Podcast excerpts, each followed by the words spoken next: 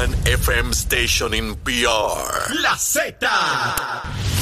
La, la, la salsa más caliente de este verano la tiene la Z. Salsa de la buena. Pesado. WZMTFM 93.7 San Juan, WZMTFM 93.3 Ponce y WIOBFM 97.5 Mayagüez. Saca tu sunblock porque te vas a quemar con esta salsa. La emisora de la salsa número uno de Puerto Rico. Tu, tu emisora nacional de la salsa. Y escúchanos en nuestra aplicación La Música. Ya comenzó el programa con más crecimiento en Puerto Rico.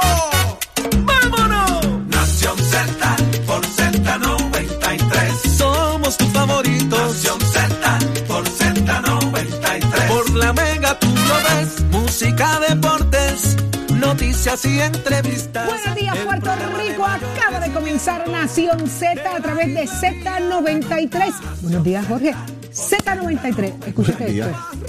Escúchate por dónde es que nosotros nos Ah, escuchamos. cuéntame, cuéntame. Z93 a través del 93.7 en San Juan, 93.3 en Ponce, 97.5 en Mayagüez, en todas las plataformas digitales y en el Facebook. Seguir inmediatamente, dele seguir y dele share para que el mundo entero sepa lo que usted ve y cómo es que usted se instruye a saber hacia dónde nos llevan como país. Así que, ¿viste todo lo que te? Oye, estás, al día, mano. Buenos días, Bien Saudi. adelante, más adelante que la primera. Sí, Así yo- dicen. te- un detallito te falta. ¿Cuál? La aplicación La Música, está el podcast. Usted tiene que visitar el ¿Qué te podcast de? Nación, de Nación Z. Cuando usted vaya a la aplicación La Música, usted descargue en su celular, en su tableta, la aplicación La Música, así mismo se llama. Y usted puede escoger si nos ve o nos escucha en vivo. Pero si usted quiere repasar lo que hemos discutido aquí, el contenido diario de Nación Z, vaya al podcast de Nación Z, disfrute de lo que allí tenemos para ustedes. Saudi, hoy 28 de junio. Ya esto está liquidado el mes de julio, dos días para que se acabe la sesión ordinaria, finalmente los comités de conferencia y tenemos mucho que discutir con ustedes aquí en Nación Z. Quédense, quédense conectaditos estas próximas dos horas, que hay mucho de qué hablar. Dos horas, dos días para que eh, eh, cierre el año fiscal y comience un nuevo presupuesto, nuevas medidas, nuevas leyes en el, eh, a través de, de la legislatura. Y aquí es que le vamos a dar seguimiento a todo lo que allí acontece para que usted se mantenga al tanto. Jorge, ¿quiénes nos acompañan en el día de hoy? Mano, hoy llega aquí a Nación ¿Quién? Z Carlitos López, el alcalde de Dorado. El alcalde de Dorado. Y viene a hablarnos de qué está pasando en el Partido Popular, qué está ocurriendo allí, cómo anda Dorado. Usted tiene que quedarse conectado para escuchar a Carlitos López, el alcalde de Dorado, sobre todos estos temas eh, de la posposición de la Junta de Gobierno. Es miembro de la Junta de Gobierno. ¿Qué nos tiene que decir Carlitos López? Aquí se entera usted. Ave María, y en el análisis del día, usted pendiente, mujer que está escuchando, porque la licenciada Rosa Seguí y la senadora Nitza Morán serán las que vendrán a poner el análisis de los temas más calientes en la legislatura que nos afectan o ayudan de alguna forma. ¿Y quién más? El secretario de DACO, Edan Rivera, viene a hablarnos. Mire, ¿se acuerda la semana pasada que hablamos de los fraudes de vivienda y toda esta cosa? ¿Qué puede hacer DACO para detener esto? ¿Y sabe de qué más? De los precios de la gasolina. ¿Qué vamos a hacer con eso, Saudi? Hay una bajita momentánea ahí de momento, pero ¿por dónde va la crudita? Eh, Vamos a ver qué nos dice el secretario de todo ese revolú que está pasando ahí. Y el análisis más completo con el licenciado Leo Aldrich, solo aquí en Nación Z, que apenas comienza, son las 6 y 4 de la mañana, ya está lista. Es Carla Cristina con los titulares. Buenos días, Carla. Buenos días, Carla. Saudi y las personas que nos ven a través de Z, de en nuestro Facebook Live y quienes nos escuchan a través de Z93. En los titulares, la Cámara de Representantes cerró los trabajos a eso de las 11 y 20 de la noche de ayer lunes, sin llevar a votación final la versión enmendada del presupuesto para el próximo año fiscal, incumpliendo así con el calendario establecido por la Junta de Control Fiscal. Mientras el presidente del Partido Popular Democrático, José Luis Dalmao, pospuso ayer de manera indefinida la reunión de la Junta de Gobierno de la colectividad que estaba pautada para hoy a las 3 de la tarde, ayer a las 3 de la tarde, donde se estaría discutiendo, entre otras cosas, su propuesta sobre el futuro ideológico de la colectividad. Y en otros temas, a pesar de haber retirado el proyecto que contemplaba una pena de hasta 90 99 años de cárcel aquellas mujeres que se realizaran un aborto la representante de Proyecto Dignidad, Lizzie Burgos Muñiz, no descartó enmendar el lenguaje de la medida para traerlo nuevamente a discusión en el cuerpo. Por su parte, el representante independiente Luis Raúl Torres anunció que presentará una medida para que el pueblo decida a través de un referéndum cuál debe ser el Estado de Derecho que prevalezca en el país sobre el derecho al aborto. Y en temas internacionales, el gobierno conservador de Israel levantó ayer las restricciones precisamente al aborto en el país, en contraste con la decisión del Tribunal Supremo de Estados Unidos de eliminar el derecho de una mujer a decidir sobre su embarazo. Y en Ucrania la cifra de fallecidos por el impacto de un misil ruso en un centro comercial asciende a 18, mientras 25 permanecen hospitalizadas y otras 59 han sido rescatadas tras este ataque. Para Nación Z les informó Carla Cristina, les espero mi próxima intervención aquí en Z93. De la cabeza a los pies es que vamos a llevar el análisis de las portadas de principio a fin. Jorge, solamente quedan 48 horas aproximadamente para el cierre de año fiscal. Hay mucho que discutir. Vamos a esos asuntos pendientes que hay en la Cámara y en el Senado, punto por punto. Vamos allá. Bueno, ¿Por vamos a, empezar, va- vamos a empezar rápido por el, por el Senado. Eh, está en los temas de los nombramientos. Y José Luis Dalmau ha dicho que el juez Díaz Reverón no tiene los votos. O sea, que no va. No tiene los votos. Que no lo va a dejar sobre la mesa. Que le ha dicho el gobernador que retire el nombramiento, que eso no ha pasado al día de hoy, pero que si al día 30 no lo han retirado, lo van a llevar a votación y lo van a colgar. O sea, ya en varias ocasiones, ya creo que esta es la tercera vez que se nomina a Díaz Reverón por parte de Pedro Pierluisi a la El posición. gobernador está cumpliendo con algo. Eh, Hay una promesa que tú lo acabas de haber hecho, yo voy a atender eso. compromiso, yo lo voy a someter cuantas veces tú quieras, pero te lo van a colgar. No ¿Será tiene, informe, no tiene informe positivo, no tiene informe negativo, no tiene ningún informe, pero no tiene los votos. Eh, el juez Díaz Reverón. Y yo me pregunto por qué, Jorge. Bueno, hay, hay varias cosas. Número uno, ahí se tiene que evaluar el desempeño del designado, el devenir del designado. Obviamente, hubo unos señalamientos que se hicieron contra el juez en un momento dado en su carácter personal y eso incide sobre el carácter del nominado eh, cuando estuvo eh, en su paso, ¿verdad?, por la fortaleza junto a la Pero no se exgobernadora Wanda que todo eso sea parte del informe. Es parte del análisis que se hace y esa información está allí. Lo que pasa es que hay que incluirle entonces un informe de esos fines. Parece que la información que hay pues no favorecería al, al juez y a esos fines, pues José Luis Dalmau lo que le ha dicho el gobernador es retírelo, porque si no se lo voy a colgar. Y el gobernador anteriormente había dicho, yo no lo voy a retirar, cuélguenlo. Así que esto es una situación donde el Partido Popular lo puede usar de balón político, decir, colgué a Díaz Reverón, eh, te lo liquidé, y Pierluisi decir por otro lado, yo lo llevé hasta allí, fueron ellos los que lo mataron, Sí, ¿verdad? en es ese una sentido. forma de salir airoso y todo el mundo sale bien en este cualquier juego. Y compromiso. entonces se convierte en lo que nosotros llamamos un casualty of war, ¿verdad? Una consecuencia de guerra. Eh, el, el juez, el nombramiento del juez Díaz, Díaz Reverón. Usted puede estar a favor, usted puede estar en contra, usted puede tener su pensar sobre el juez, pero se, se convierte de alguna manera también en un balón político lo que puede hacer el, el- el nombramiento del juez Díaz Reverón. y, También esa, y está esa posición, Jorge, que queda Ajá. entonces pendiente, queda vacante. es una nominación No tiene nueva. para ser una nominación nueva que tiene que hacer el gobernador entonces ya para el- la próxima sesión ordinaria. De hecho, él puede, él puede enviar los, él puede enviar los nominados el primero de julio. Los puede enviar. Eh, y obviamente, pues, cuando llegue la legislatura el tercer lunes de agosto, se, se, se trae a conocimiento designaciones, nombramientos, informes que han ocurrido en ese tiempo muerto de, de la legislatura donde no están en sesión. O sea, el trámite continúa. Lo que ocurre es que no se viene a conocimiento hasta que se abra la sesión. Y lo puede volver a Y lo nominar. puede- no, yo creo que si lo cuelgan ahora es donde, si lo retira, sí. Si lo cuelgan, see you farewell, goodbye, Ya. It's over the game. Yo le dio todas las opciones, oportunidades Eso que es lo que puede pasar con el juez Díaz y sale bien airoso del asunto y cumplió. Si había algún compromiso o por convicción, eh, pues el resultado entonces sería final y firme. ¿Qué Tema del presupuesto, que me parece interesante porque esto ha abierto otra pelea más entre la Cámara y el Senado. Ya parece que no es solamente una pelea del Partido Popular en Puerta de Tierra, ya esto se convierte en una pelea, parece, eh, dentro del Senado y la Cámara, de lado y lado, en los cierres de sesión. Usualmente siempre hay discrepancias en, eh, pásame este informe, llegaste tarde, déjame atenderlo, pero uno se pone de acuerdo entre los cuerpos legislativos para atender las medidas.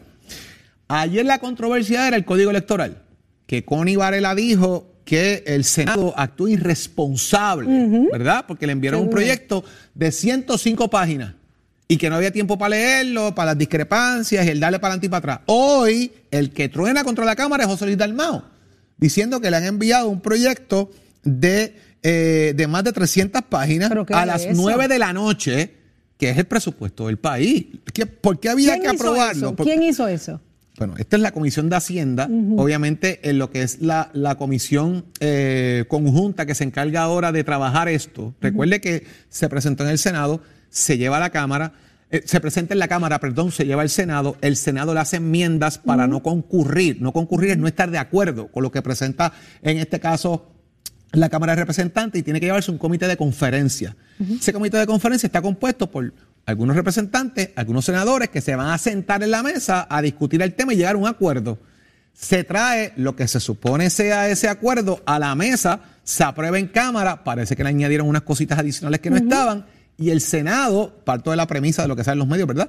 El Senado no está de acuerdo con, los- con lo que se incluye ahí y hay una razón fundamental. Según explican, el tema de las de, de- el tema de las foráneas tenía que estar atado de alguna manera a que solamente se estipulara un no estuviese amarrado a otra ley. O sea, no puede haber una enmienda adicional o amarrada a otra cosa. Tiene que estar a sola. Y en ese sentido, parecería ser que hay alguna otra ley incluida o alguna otra enmienda incluida dentro de ese tema y habría que separarlo. Y eso es parte de la discusión que levanta el presidente del Senado, José Luis Dalmau, pero deja claro en todo esto de que es, y, y voy a citar específicamente, ¿verdad? Es una irresponsabilidad de la Cámara esperar a último día, última hora, para traer un documento tan voluminoso sin que podamos haberlo atendido, denunció José Luis Dalmau. 305 páginas Ay, pues, tiene el Connie- presupuesto. Connie- Entonces, Connie eh, estaba peleando por lo mismo pues, ayer. ahí, es que está va- pasando. ahí es que vamos. Eh, la- la- el llamado que hace Connie es el llamado que hace Dalmau ahora, ¿verdad? ¿Y por qué la importancia de ayer? Porque tenían que tener el presupuesto aprobado ayer, porque fue la carta que le envió la Junta de Supervisión Fiscal, diciéndole, mire señores, tienen que enviarme el presupuesto, nosotros tenemos que darle visto bueno porque ustedes el día primero, o sea, o sea, el viernes empieza un presupuesto nuevo en Puerto Rico. La Junta tiene que pasar crisol bajo las consideraciones territoriales coloniales de estatus que tiene Puerto Rico. La Junta tiene que atender esto. Y si no se logra eso, si no llega eso, el día 30 a las 12 de la noche no lograron aprobar un presupuesto Comenzaría un presupuesto recomendado por la Junta, no el presupuesto de Puerto, no el presupuesto de la Asamblea Legislativa, Ajá. y volveríamos hacia atrás. Ya teníamos un presupuesto balanceado, presentado. En ese caso, volveríamos a empezar en cero. Si lo logramos, este es el segundo presupueesto balanceado camino a los cuatro que necesitamos. ¿Verdad?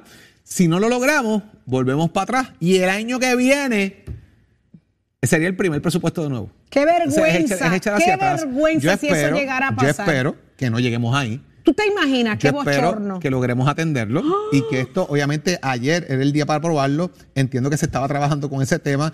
Ya al filo de las 9, 10 de la noche todavía estaba en ese, en ese, en ese asunto. Jorge, y el Así asunto es que estamos a menos de 40, a 48 horas menos yo- yo creo y que esto- quedan muchos, muchos asuntos pendientes, no solamente es el presupuesto. También está pendiente ahí eh, los chavos del. Fondo de Equiparación. ¿Qué pasó con eso? Eh, Finalmente, ¿qué dicen? Porque son cambios técnicos que están ahí, que la Junta en el recorte que habían pedido presupuestario, eh, pues no consideraban los fondos de equiparación. La legislatura insiste en el fondo de equiparación y eso es una de las fichas de tranque en el negocio, en el negocio del presupuesto.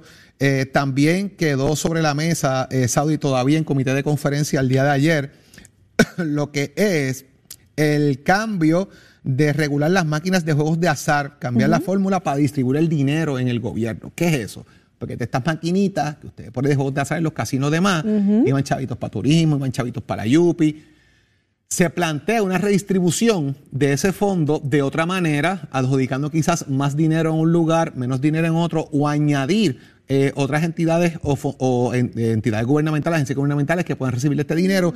Eso todavía está sobre, ¿Y cuál- sobre y la mesa. se inclinan, Jorge, pero aquí estaban hablando de aumentar un dinero, ¿verdad? Eh, que iba a ir eh, a lo que es el fondo de reingeniería municipal. O sea, darle unos chavitos adicionales a los municipios como, Pero como eso de alguna manera... una reducción a la IUPI, una reducción a Depende, turismo. porque están hablando aquí de que el dinero genera un 35%, ¿verdad? Eh, en general, General. que serían destinados a, ese a esos fines. Ese 35% estamos hablando, de alguna forma, reingeniería, ¿qué vamos a hacer con los municipios? Vamos a hablar de cómo se va a manejar el tema de los desperdicios sólidos, el tema de las arcas municipales, el tema de las construcciones, porque Coltré está dando unos chavitos y adelantó unos chavitos a los municipios en estos días, cosa que es buena para que la economía fluya. Pero de igual manera, la reingeniería municipal, estamos hablando ya aquí de, de reagrupación de servicios, de lo que hemos discutido antes, ¿verdad? De que, por ejemplo, el recogido de basura para el municipio, por, dar un ejemplo, para el municipio de Humacao, Naguabo y Las Piedras, el recogido de basura lo va a dirigir Humacao por decir algo. Así que de Humacao se controla quién recoge la basura en, en- en los demás municipios y tienen como un tipo de consorcio para algunos servicios. Eso puede ocurrir. De hecho, hay consorcios en algunos municipios ya funcionando. En el área sur, en Coamo, Juanadía, me parece que Villalba, ya hay algo similar eh, en función donde un solo proveedor le da servicio a tres municipios. ¿Proyecto piloto? Es un proyecto que está funcionando y es un proyectito piloto que ellos han, han- han creado a, eso, a esos fines para eso. También está sobre el tapete lo que es la Oficina de Presupuestos de la Asamblea Legislativa. Esto de alguna manera lo que está buscando es crear un organismo que provea apoyo técnico en la Asamblea Legislativa para controlar el gasto presupuestario. O sea, en vez de darle directamente eh, el dinero a, a quien va a dirigir, en este caso, la Asamblea Legislativa como entidad, o sea, el quien lo hace hoy bajo superintendencia y otros elementos, se crea un organismo que va a regular todo eso. ¿Dónde está el gasto? ¿Quién gastó qué? ¿Cuándo estás gastando en asesores? ¿Cuándo estás gastando en los candelabros, en los sofás? X, Y, Z. Y haya un organismo que se dedique a fiscalizar de alguna manera ese gasto ¿qué hacemos y sea con- público. ¿Y qué hacemos con lo que ya está? Pues está en, eh, bueno, eso que ya está tiene que ir bajo esa. Es como que algún Pero tipo de entonces es sombrilla. seguir añadiéndole es como más una sombrilla. Y aumentando pienso, los gastos. Fíjate, yo porque pienso, gratis no lo van a hacer. yo pienso, La Saudi, que, que es, no lo va a hacer que es algún tipo de sombrilla que brindaría la oportunidad de ser un poquito más pulcro en el proceso, de que no escondan eh, gastos que están ahí eh, y esto pues todavía está ahí, ¿verdad? Eh, es como un, un asunto técnico consultivo, o sea, ¿cómo, ¿cómo estoy gastando? Mira, no puedes gastar ahí, tienes que tener cuidado acá, ¿por qué hiciste ese gasto? Dios si Recógelo, quienes devuélvelo. no lo han hecho, ¿por qué no lo han hecho? Ahí Porque hay que seguir añadiendo más gente Ese y está. añadiendo más organismos que van a seguir costando más. Y- Lo que se van a economizar por un lado en fiscali- fiscalizando, lo estás pagando a quien fiscaliza. Y para no dejarlo suelto, Ajá. Luis Raúl Torres Ave María, presentó Luis Raúl. ahora, eh, va a presentar una medida. Legislativa para que el pueblo, a través, escuche bien, a través de un referéndum, determine el Estado de Derecho eh, que debe prevalecer en el país sobre el aborto. ¿Qué es lo que busca esto? Pues miren, no es otra cosa que el pueblo de Puerto Rico tenga la oportunidad de elegir si permite el aborto sin restricciones, independientemente de la etapa de embarazo en que se encuentre la persona, o si la prohibición debe ser restringirlo a las 22 semanas de Él gestación. quiere una consulta al país. Esto es una encuesta paga, por decirlo de alguna manera, si usted está de acuerdo o no. Y tienen que ser muy cuidadosos en la manera en que esto se formule. Así que una se cosa- trabajaría. es Cuando que- hablamos de una consulta sería una bueno, encuesta sí, casa porque por esto, casa. es, esto no es casa por casa, tienes que votar. O sea, esto es como, esto es una, esto es una elección, básicamente usted va a votar un referéndum, como los que han pasado Por aquí eso. anteriormente plebiscitarios, ¿verdad? ¿Usted se acuerda del referéndum aquel que se hizo en el 93, me parece que fue 93, 94, creo que fue 94, que hablaba del derecho a la fianza? ¿Verdad? Eh, que era un referéndum para restringir el derecho a la fianza, avalarlo o no. Eso es un referéndum. ¿Cómo fue la participación en aquel Eh, momento? alta, fue una participación alta en qué esos bien. fines, porque ese cuatrenio, que fue el primer cuatrenio del gobernador Rosselló, Pedro Rosselló, se hicieron varias consultas. Se hizo una consulta de estatus, un plebiscito, y se hizo un referéndum de enmiendas constitucionales. A esos fines un referéndum lo que va es, a, de alguna manera, a sondear la opinión de la gente para trabajar un aspecto de ley.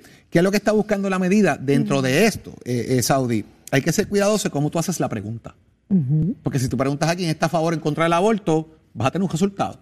Claro. Si tú preguntas quién está a favor de que se restrinja el derecho al aborto basado en las 22 semanas, vas a tener otro resultado.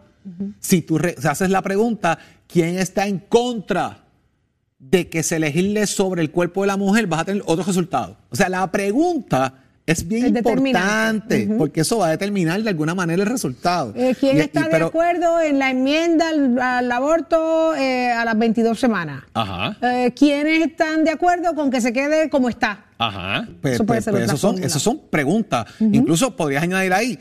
¿Está de acuerdo usted con el proyecto de Lizzie Bulgo de, de que le metan 99 años de Ay, cárcel y usted sea asecino y la cosa de Burgo. chichiá? porque ya ha dicho que lo retiró, pero que en agosto vuelve a la carga, se va a montar en el caballito de nuevo y que va a Ay, lo erradicar dije la medida. esa- esa era mi preocupación Esa preocupación. en el día de Y ella, y ella pues te escuchó y dijo, déjame Y no, aclararle a déjame ir, Saudi. Déjame ir para allá otra vez. que yo, creo que, ay, yo creo que a mí me gustó esto. Ay, Dios mío. Déjame decir, mira Saudi lo voy a erradicar, ¿sabes? Eh, Ella trata de decir Lo eso. que yo me pregunto, Jorge, a raíz de esas reacciones de Lizy Burgo, la insistencia, la seguridad con la que ella está tratando de imponer eh, estas medidas, eh, ¿dónde están las coaliciones? ¿Dónde están Bueno. la- las feministas? ¿Dónde están todas estas mujeres que salen a la calle en defensa de los derechos de la mujer? Hay mucho silencio. Yo quisiera pensar que se están reorganizando para hacerse sentir porque este es uno de los temas más delicados, más delicados que impacta de, de alguna manera en positivo o negativo, depende con el cristal con el que se mire, a las mujeres. Así que la pregunta está hecha. Quisiera saber si es que se están organizando, están las puertas abiertas de Nación Z para que ustedes se desahoguen digan aquí hacia dónde van, si hay algún tipo de convocatoria, cuál es el sentir, cuál es el pensar, porque definitivamente, Jorge, eh, vemos la, la- la forma en que una propia mujer está radicando proyectos eh, que van, obviamente, tocan, trastocan directamente a las mujeres Que su partido esté en contra. y que su partido está en contra. ¿Qué fue lo que dijo su presidente o, o- o el ex candidato a la comunicado, gobernación? comunicado, ¿verdad? Dice expresiones oficiales de Proyecto Dignidad. Proyecto Dignidad cree en la protección de vida de ciudadanos de las dos vidas. Y en el segundo párrafo comienza de la siguiente forma y cito directo del comunicado. Nuestro partido no cree en la criminalización de la mujer que se somete al aborto. Por el contrario, creemos en ayudar a las mujeres que han atravesado o están considerando atravesar un proceso de aborto mientras defendemos con firmeza el derecho de la criatura por nacer. Así se expresó César Vázquez. César Vázquez en comunicado de prensa. comunicado. ¿Y dónde está Rodríguez Bebe a raíz de estas declaraciones o esta intención de, Su de compañera de partido, Su, su compañera de compañera de partido. partido, pero está, mire, calladita, calladita, calladita. Eh, y sería interesante ver de qué manera piensa sobre esta, esta situación que, que- que entró eh, y de la misma forma que entró, Salió. las millas la sacaron. Mira, los legisladores decían, ¿qué es esto, Lisi? Pero, pero escuchaba yo a uno de ellos, ¿pero qué es esto? 99 años, pero qué barbaridad, muchacha, no, saca, saca esto. Y así mismo hizo, claro. Hasta que volvió otra vez y amenaza, amenaza de nuevo. Yo me imagino, doña Lisi quiere trabajar, ¿verdad? Y- y por solamente estos cuatro años, porque yo lo dudo que, que ella esté pensando que estas cosas suman a- en, en mayoría. Yo- Yo no sé, esa consulta me encantaría, ¿viste, Jorge? Yo creo que Yo hay creo que que la ver, pero las preguntas son es importantes, Sandy, las preguntas son Claro, importantes porque las preguntas preguntas. varían los resultados. Eso es así. Eso es bien importante. Y además, me parece quizás que según el gobierno también hace encuestas para ver por dónde anda el pensamiento de la gente y cuáles son los temas que tiene que tocar el gobernador o presentar el gobernador. Quizás también ellos han hecho su encuesta de los grupos pro vida. ¿Cuántos, ¿Cuántas gente hay en el grupo pro vida? ¿Cuánto significa ese electorado que pueda asegurar representación en escaños legislativos? Porque fíjate, Saudi, que esto, esto, este, esta configuración electoral con 150 mil votos, 160 mil votos, eh, básicamente tú estás en la pelea para estar electo. Y eso es lo que estas personas pueden estar obteniendo dentro de un proceso electoral de participación. Así que si Joan Rodríguez Bebe o Lizy Bulgo sacan 200 mil votos, 175 mil votos, son electas otra vez. Así mismo es. Hay que ver. O sea, eh, ellos eh, están esto- echando al pote. Aquí tú le hablas a tu grupo. Claro. Y que, y, que, y que conste y quede claro, aquí todos los políticos le están echando al pote por cuatro años. Por- to- los cuatro años están echando al pote, echando al pote, y en cuatro años el pueblo es quien decide si te vas o te quedas. Así que algo tienen que, que- que haber este, entendido, estudiado, alguna seguridad tienen para hacer lo que están haciendo, porque definitivamente son temas que, que exacerban la, la animosidad. ¿Pagaste?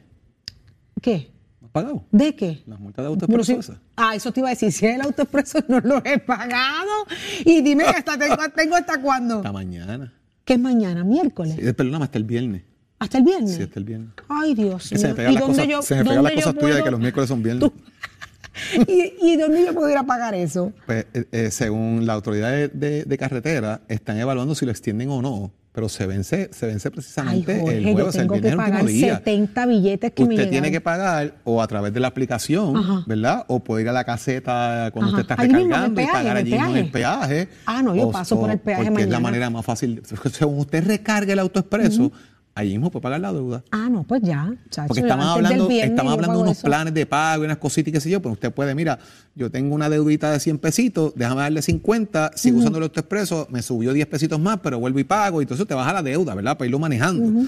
Eh, pero es si la autoridad de carretera no hace cambio, pues tenemos hasta el viernes para pagar. Ay, no, no, no, no Entonces, dejen, no dejen eso hay- acumular, si hagan el, el esfuercito, como si una- fuera fácil hacer mira, el Y hay esfuercito. una que está bien preocupada con eso. ¿Quién? Nicole. ¿También? No ha pagado. ¿Cuántos debe Nicole? Muchacho, un chavito ahí. Nicole es nuestra productora, señores. Nicole, paga, mamita, paga, paga para que te acredites. Yo también. tenemos que pagar, tenemos que pagar. Quedan asuntos pendientes de sumo interés que están a, menos de 48 horas. El Family First, Jorge, quiero que hablemos First. del Family First. Hay 300 millones de dólares ahí. ¿Y qué es el Family First? Es aquí en Nación Z que usted se entera. Y otros asuntos más que están a, a punto de cerrar este próximo 30 de junio. Así que pendientes a Nación Z, seguimos en la discusión. Pero ahora vámonos con Tato Hernández, que está más que listo porque somos deporte. Buenos días, Tato. Buenos días, ¿tú buenos días. Tu debes, chavo, en el, en No, el no. autoexpreso. Le iba a decir, baje la aplicación que yo la bajé, la aplicación de AutoExpreso, inscribí O sea que- pues el carrito nuevo, puse todo al día, inclusive pagué lo viejo del Camaro, No, no, así no, que pero, pero- ya pero usted no me has contestado mi pregunta. ¿Tú ¿Cuál? debes chavos del autoexpreso? No, no, ya yo Pues pagué, yo a ti te sobran día. 70 pesos, préstamelo. Claro que sí, claro que sí, adiós, la vida le doy usted. Ay, qué bello, gracias, Tato, gracias. mi amor. Titi, Pero mira, vamos a empezar esta a las mañana 8, los de... a las 8, ¿viste? A las 8. Sí, vamos a empezar esta mañana los deportes con una situación difícil que está pasando en ¿Qué Puerto pasó? Rico con la situación de lo que es el proyecto 489 que aprobó la Cámara donde la tierra o terreno de lo que era Ciudad Deportiva Roberto Clemente pasa a mano del departa ahora al Departamento de Recreación y Deporte. Durante el año 1974 en adelante que se trató de desarrollar y había algo que decía Ciudad Deportiva Roberto Clemente ¿Qué pasó que eso se abandonó? ¿Qué pasó que eso se terminó? ¿Qué pasó que durante 15 años el gobierno aportó más de 740 mil dólares anuales y eso nunca se terminó o se estuvo manteniendo como debía de estar? La familia Clemente es la que tiene que dar eso. Yo los quiero, yo los amo, son mis panes, es una cosa que me duele, es una cosa que me parte el corazón por toda esta situación que está pasando, pero ahora que Luis Roberto Clemente conteste ante esta adversidad de que el gobierno le está robando y le quiere quitar el legado de su papá, yo creo que ahí esas palabras se fueron de contexto y hay muchas cosas que ambos tienen que contestar, tanto el gobierno como tanto mi amigo Luis Roberto Clemente. El espacio ahí en Nación Z está abierto. Usted sabe que usted y yo hemos hablado miles de veces, miles de aviones hablamos. Me enseñaste maquetas nuevas de lo que iba a ser la nueva ciudad deportiva Roberto Clemente. No sé qué pasó. Solamente tú, tu corazón, tu familia, los que quedan, son los que saben lo que es el legado de tu papá, que hay que honrarlo y hay que seguir echándolo hacia adelante porque Roberto Clemente es nuestro mejor jugador en la historia que ha dado el béisbol de Puerto Rico y para mí de Latinoamérica. ¿Me entiendes? Y ese nombre hay que siempre protegerlo y tú eres el que estás en esa silla. Ahora pregunto yo, la memorabilia de tu papá que se vendió, que ustedes la vendieron, recaudó más de 7 millones de dólares. ¿Vamos a hacer algo con eso? ¿O qué pasó con eso? ¿O muéstrale al pueblo qué pasó con eso? ¿Me? Son muchas cosas que hay que hablar y ahora que te pones en vara a decirle y hablar que el gobierno te quiere robar el legado de tu papá, yo creo que es una cosa que se te fue la mano. Óyame, yo te quiero, no estoy en contra tuya, pero los panas nos decimos la verdad mirándonos a la cara. Yo creo que tú tienes que sentarte ya de una vez por todas, sentarte con el gobierno y arreglar el legado de tu papá, porque aquí quien sufre es ese señor que dio la vida por Puerto Rico, que dio la vida por Nicaragua y que se llama Roberto Clemente Walker.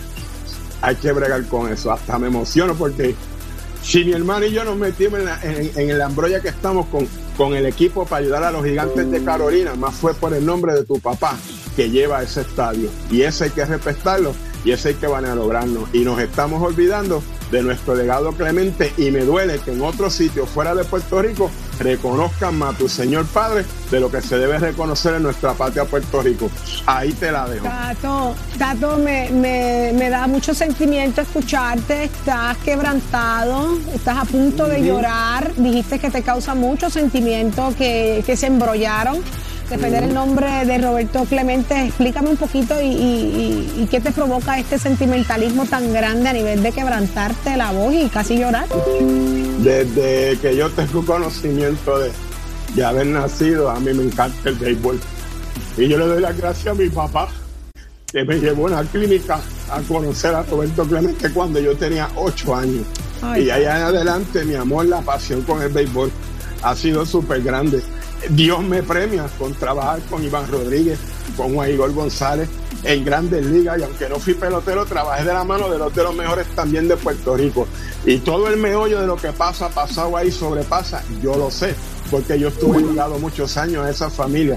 Y lo más que me duele es que a esta altura, en el 2022, esa ciudad deportiva se abandonó, se quedó y hay 500 mil excusas, pero nadie le pone el cascabel al gato. Y es hora ya de hay que ponerse, mejor allá de que hay que sentarse, amajarse los pantalones y apretarse otras cosas que no puede decir nombre por aquí, para de una vez y por todas ese nombre de Roberto Clemente Charlo. Nosotros tratamos de hacer una franquicia con Manatí y el señor alcalde no nos dio la oportunidad que nos tenía que dar.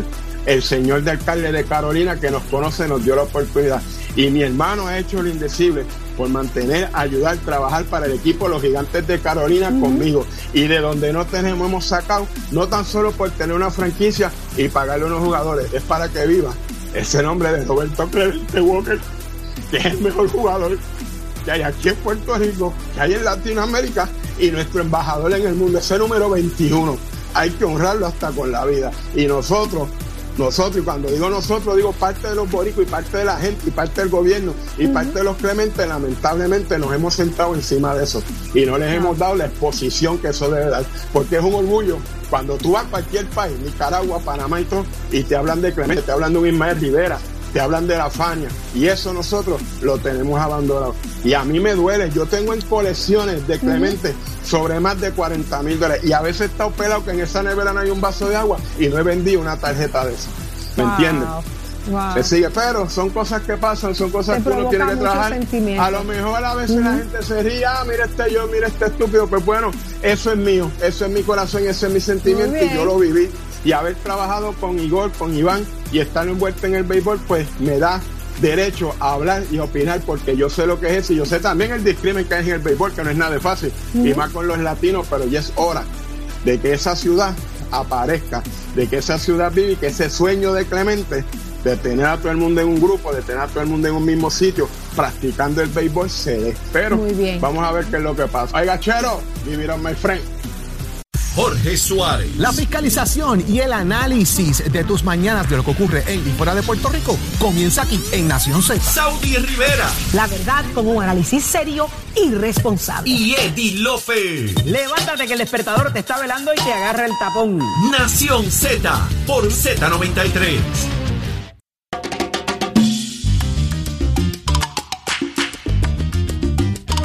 en Nación Z a través de Z93, 6 y 37 de la mañana, hoy martes, eh, repleto de información, pero sobre todo análisis del acontecer eh, del país. Y vamos de inmediato, Jorge, ya están con nosotros Rosa Seguí, la ex candidata del movimiento Victoria Ciudadana, y Nitza Morán, senadora del Partido Nuevo Progresista. Le damos la más cordial bienvenida. Buenos días a ambas. Eh, grato tenerlas nuevamente aquí en Nación Z. La licenciada Rosa Seguí, como siempre, grato tenerla. La licenciada Anisa Morán, de igual forma. Eh, y, la bienvenida, ¿verdad? Y los buenos días. Eh, el tema de Roe versus Wade parece ahora trascender, pues le corresponde a los gobiernos estatales establecer cuál va a ser la política pública sobre esta determinación del Tribunal Supremo.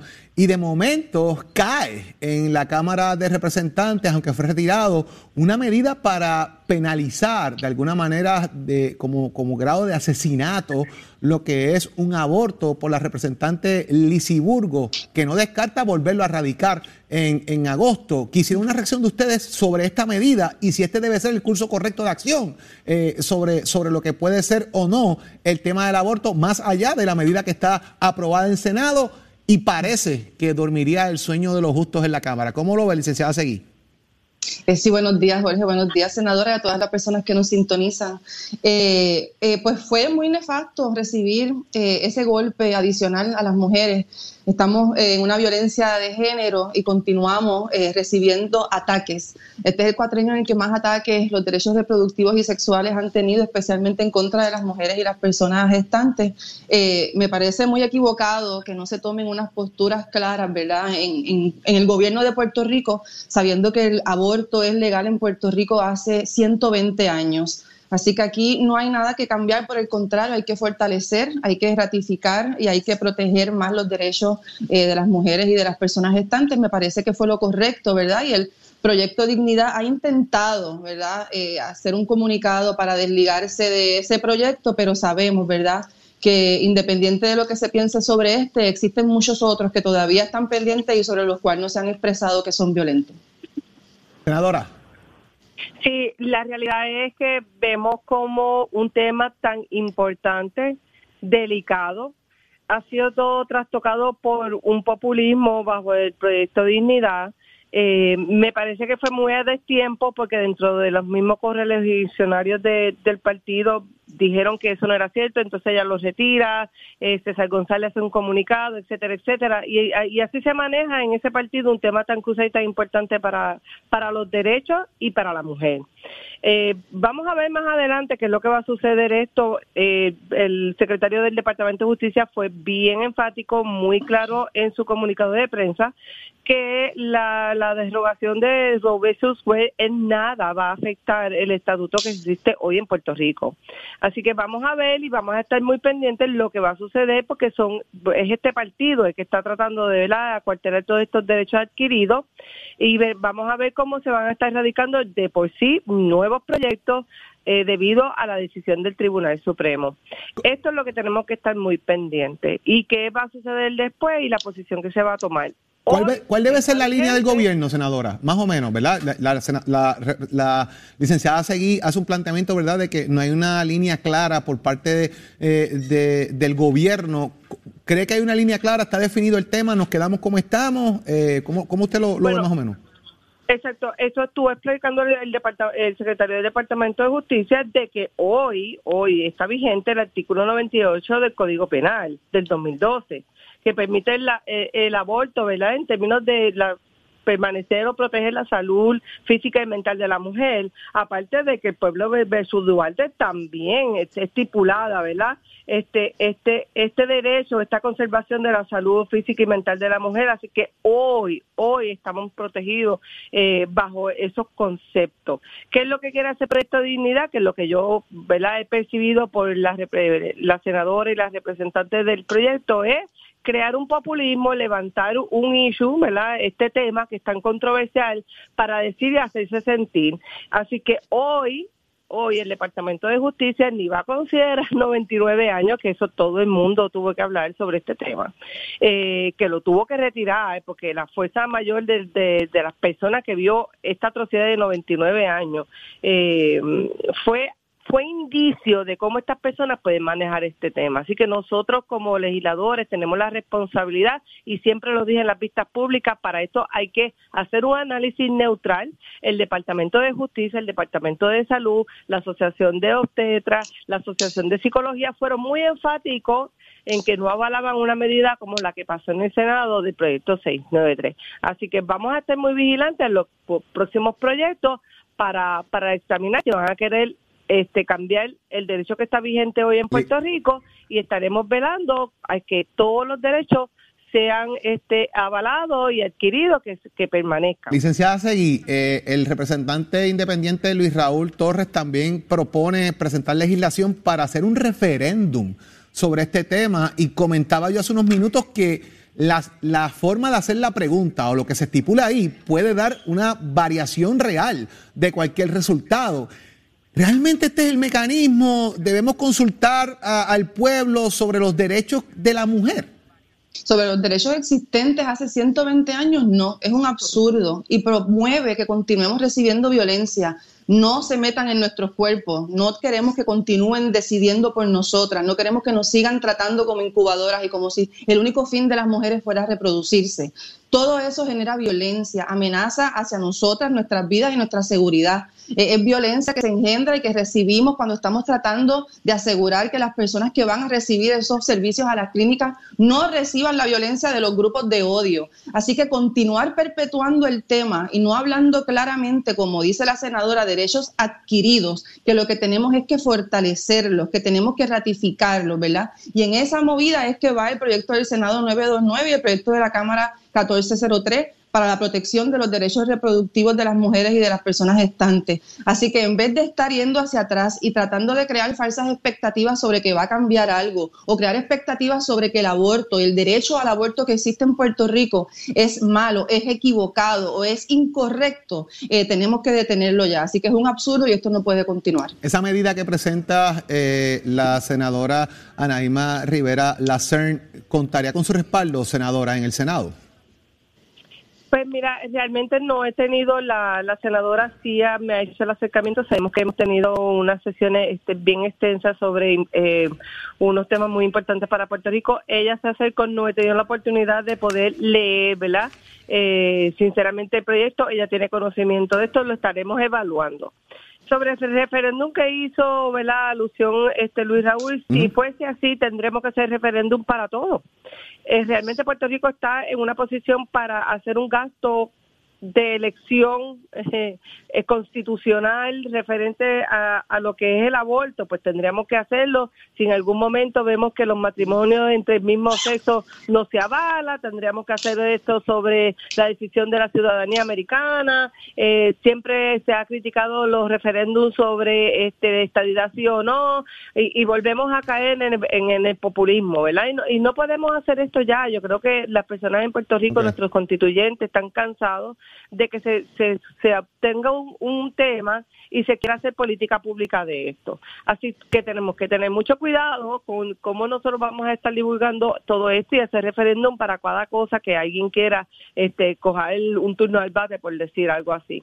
Esto es, esto es un tema muy delicado, eh, hay que respetar todos los ámbitos, hay que respetar ¿verdad? la iglesia, hay que respetar el Estado, pero hoy, hoy no hay una necesidad de hacer un referéndum cuando el Departamento de Justicia ha sido claro de que hay un código penal vigente en el día de hoy. Bueno. ¿Cómo vayamos a cambiar esto más, más adelante? Pues sería bajo la legislatura, ¿verdad? Y que eh, nuestro gobernador Pedro Pierluisi tenga que tomar una decisión una vez que un proyecto se dé y se avale este, eh, Vamos a ver. Fortaleza para saber que va a tomar la decisión. Gracias a ambas por estar con nosotros en la mañana de hoy. Sería interesantísimo eventualmente también como que de momento aquí abrir las líneas telefónicas, a ver claro. qué la gente piensa, ¿verdad? Si están a favor o en contra sería, de esto, que sería interesante. Sería genial. Empezar a medir el pulso del país en, en ese sentido, así que vamos a ver. Gracias, gracias a ambas por estar con nosotros en la mañana de Nación Z.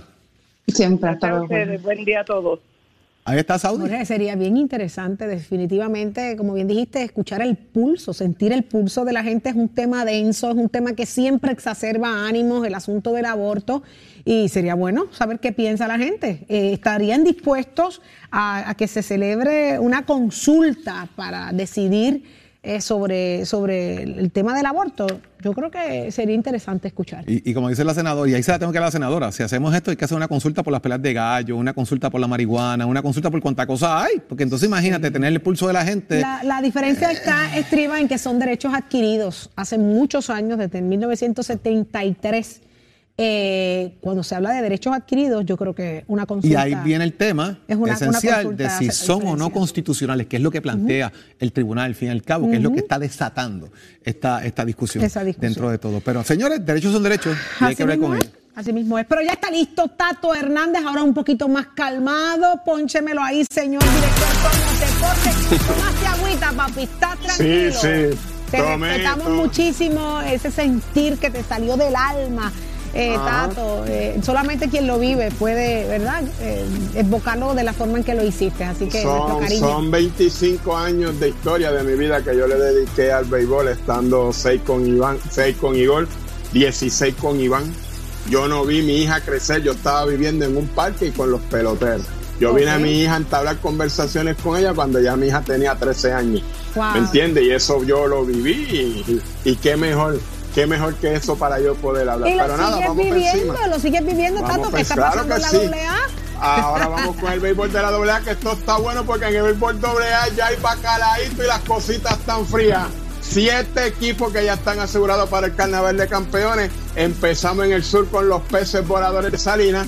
En el este con los mulos de Junco que repiten en sus sesiones como campeones. La metro los Mets de Guaynabo. En la central los toritos de Calles y con mi compadre Juan González que los tiene ahí. En el suroeste los Cardenales de Baja. En el noreste los Libertadores de Hormiguero. En el sureste los azucareros de Yabucoa faltan los del norte. Entre quien gana entre Camus y todo para así tener los ocho equipos que van para el campeonato del béisbol doble. Ya son los ocho campeones en sucesión. Ahora van a jugar para ver quiénes son los que van los últimos cuatro y quiénes son los que van a la final del béisbol doble. Y usted se entera aquí en Nación Z, donde nace la noticia deportiva. Oiga, chero, you did my friend. Muy buenos días. Buenos días, Puerto Rico. Y aquí en Levantando el País siempre hemos promovido el deporte como una herramienta, ¿verdad? De mantener mente sana en cuerpo sano. Y hoy tengo el privilegio de que me acompañe la señora Dilka Benítez, presidenta de la Federación de Baloncesto en silla de ruedas.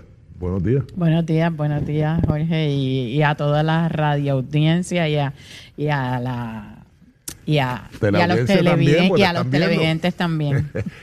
y está muy bien acompañada.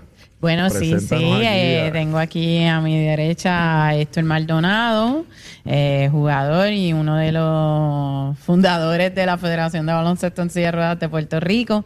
Además de que la cancha de ser lleva el nombre de uno de nuestros atletas, Héctor Maldonado. Héctor Maldonado. Y a la derecha está Luis Silva, que es el asistente, el assistant coach de la Federación de Baloncesto en Silla de Ruedas de Puerto Rico por nuestra sigla FEBACIRO. Muy bien, pues, oye, qué bueno que se le hace homenaje en vida, ¿no? A, a Héctor, fuiste uno de los fundadores y me, y me dicen por ahí que tú eres el que las tiras todas. Sí, buenos días a todos. y gracias Pero yo la- no sé, ¿verdad? Gracias por la invitación. Bueno, esa es parte, esa es parte de- del juego, ¿verdad? De, para meter la bola hay que tirar. Una de ellos, la veis. Y gracias a la, a la federación, pues estamos siendo activos en, en el deporte. Tenemos a Luis Silva, asistente del dirigente, ¿correcto? Sí, sí, el dirigente es Chago Maldonado, este, soy el asistente. Chago Y dirigió baloncesto. El papá. El Eh, y- el, el hijo también ha sido asistente, ha sido ok, ha estado en muchos equipos de, de baloncesto superior. Ahora mismo